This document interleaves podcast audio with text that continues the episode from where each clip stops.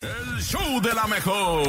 El show de la mejor. No te la creo. En el show de la mejor. Ya ha llegado el momento de darle una oportunidad al nene de que nos cuente algo que sí le creamos. Pues, ¿qué creen? Existe un lugar donde puedes pagar por hacer la limpieza. ¿Cómo? ¿Cómo así? O sea, tú pagas, compadre, y es que las empresas generalmente tienen que pagarle a alguien para que mantengan limpios los espacios de trabajo. Pero las tiendas, sea Street, es un popular centro de joyería en Europa, increíblemente cobra una tarifa para permitir que las personas limpien sus instalaciones. Mira, no le pierden. Tú llegas y dices, ¿sabes qué? ¿Cuánto me ¿Cuánto cobras me cobra por limpiarle el hacerte el vidrio? aseo?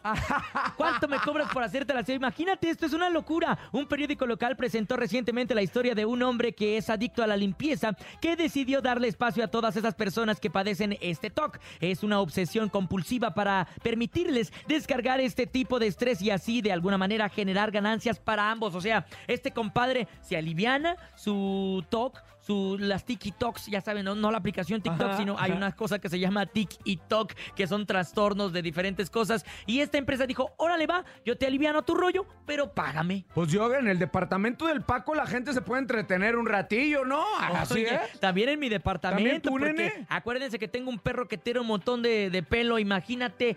Lo bueno es que el gato de Cintia es hipoalergénico y ahí, ahí sí no hay, no hay Ah, ese- e, por qué pagar. Mm. Ese no hay por qué Ujú. pagar. Y es que el paquete incluye también el área de afuera del local, por lo que varios usuarios de este servicio han dejado la calle reluciendo y rechinando de limpia. Oigan, les voy a platicar algo muy similar. Yo tenía un primo que en Gloria esté, ¿verdad?